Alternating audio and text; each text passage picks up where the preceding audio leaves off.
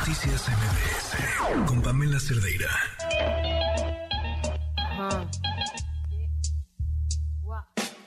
Quisiera tener cosas dulces que escribir, pero tengo que decidir y me decido por la rabia.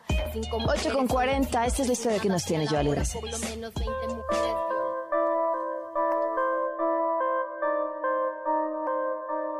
Los deudores alimentarios no podrán tramitar licencia de conducir, casarse, obtener su INE y serán incluidos en un registro nacional que la autoridad deberá consultar antes de autorizarle estos documentos. Una de las consecuencias de estar en este registro es que se retendrán las devoluciones de impuestos de las personas deudoras hasta que se salde la deuda. Las personas deudoras no podrán renovar sus licencias de conducir ni sus pasaportes.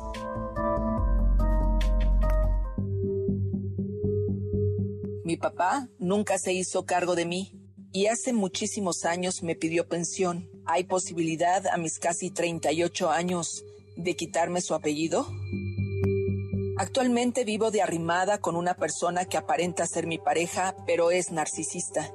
Me gustaría saber si pueden ayudarme de alguna manera para que mi expareja me brinde una pensión alimenticia, porque he vivido con él siete años y me dejó en la calle en la ruina. ¿De qué manera me pueden ayudar a meter al padre de mis hijos en esta lista de deudores alimenticios?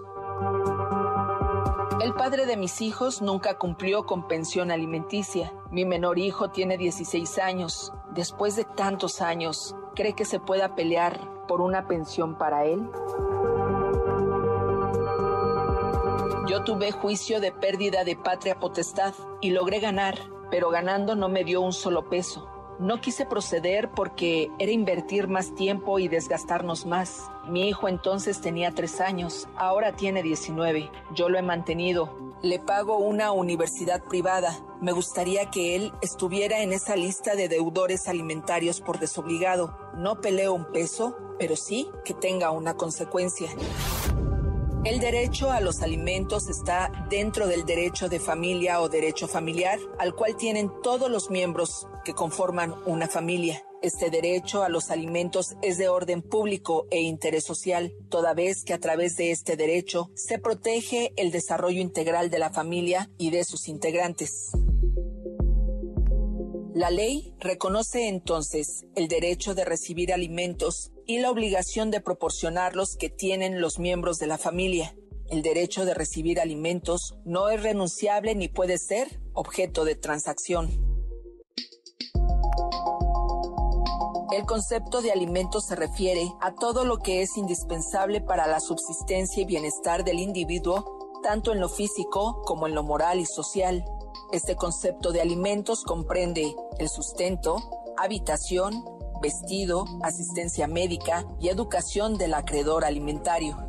En materia de alimentos se atienden los principios de equidad y proporcionalidad entre el deudor y el acreedor alimentario, esto es, en base a un equilibrio entre los recursos del deudor alimentario y las respectivas necesidades del acreedor alimentario.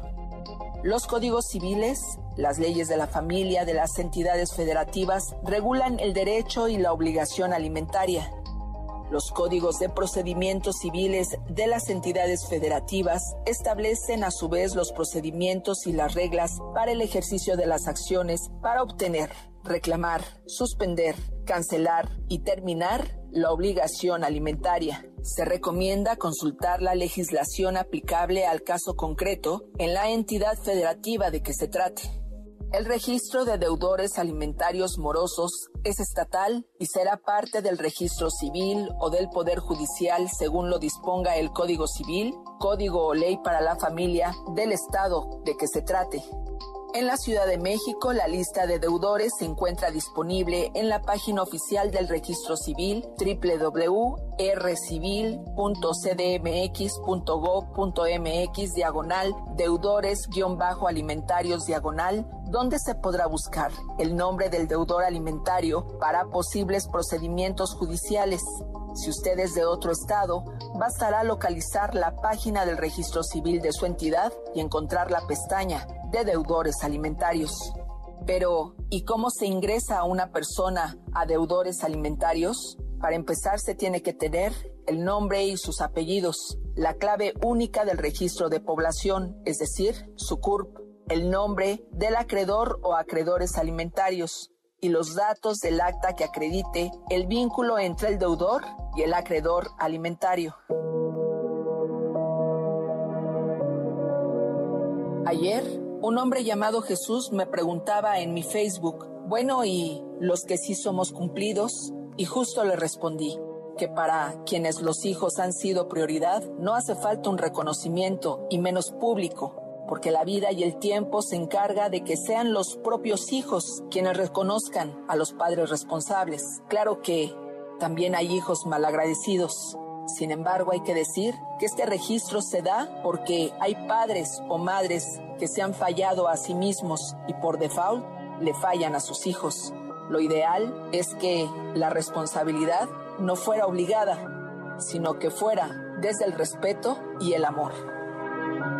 Pero en este país se cuentan por miles los padres ausentes en la vida de los y las hijas. Sin embargo, aquellos que por algún momento de la vida decidan no estar más con su esposo o su esposa, con su pareja, por diferencias irreconciliables, lo ideal sería respetar acuerdos cuando hay hijos y que los días juntos o separados fueran de calidad y no busquen a través de argucias legales y mezquindades negarles a los hijos e hijas el derecho a la alimentación porque, aunque no se den cuenta, ese es justamente el comienzo de la decadencia como padre o madre y al final los hijos no son responsables de sus decisiones.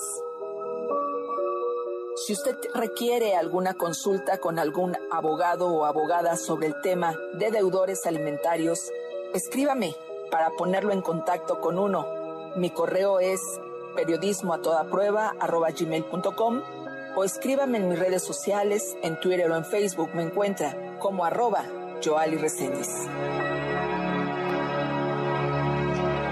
Hijo Joali, ¿qué, qué tema? Porque hay un gran asunto ahí eh, qué bueno que se hayan tomado estas medidas, qué bueno que haya consecuencias. Coincido contigo, pues quienes son cumplidos no merecen un aplauso, su obligación y punto.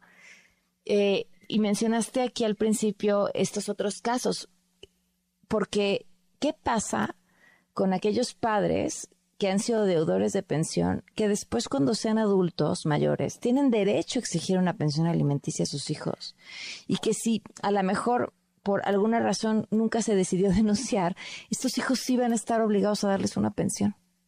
Sí, sí, justamente tengo un caso, Pamela, buenas noches, buenas noches al auditorio, un caso de una joven que tiene 36 años ahora, bueno, una mujer de 36 años, que nunca fue vista por su papá, es decir, atendida de ninguna manera, y su papá ahora la, ha denunciado, o sea, le ha demandado más bien pensión alimenticia, y ella ahora me pregunta si puede quitarse el apellido paterno. O sea, imagínate esta, eh, eh, eh, esta decisión de decir, no te voy a dar pensión, una, porque tú no me atendiste cuando fui una niña, dos, prefiero quitarme algo que tú me diste, pero que hoy no mereces que yo, que no, no mereces que yo lo tenga, que es el apellido paterno, lo cual me parece terrible que lleguemos a edades en donde profundicemos es, este tipo de ignorancias, porque seguramente es desde la ignorancia donde los, los hombres y las mujeres eh, eh, toman estas decisiones de no hacerse responsables. ¿Cómo es posible que si existen casos, Pamela, de papás que abusan sexualmente de sus hijos, menores, menores o mayores, eh, siendo que ellos los concebieron, o sea, que ellos, eh, eh, pues, pues carajo, llevan, los formaron, pues. Sí, sí, sí. Ahora teniéndolos, los abandones a su suerte, a la suerte de la mamá.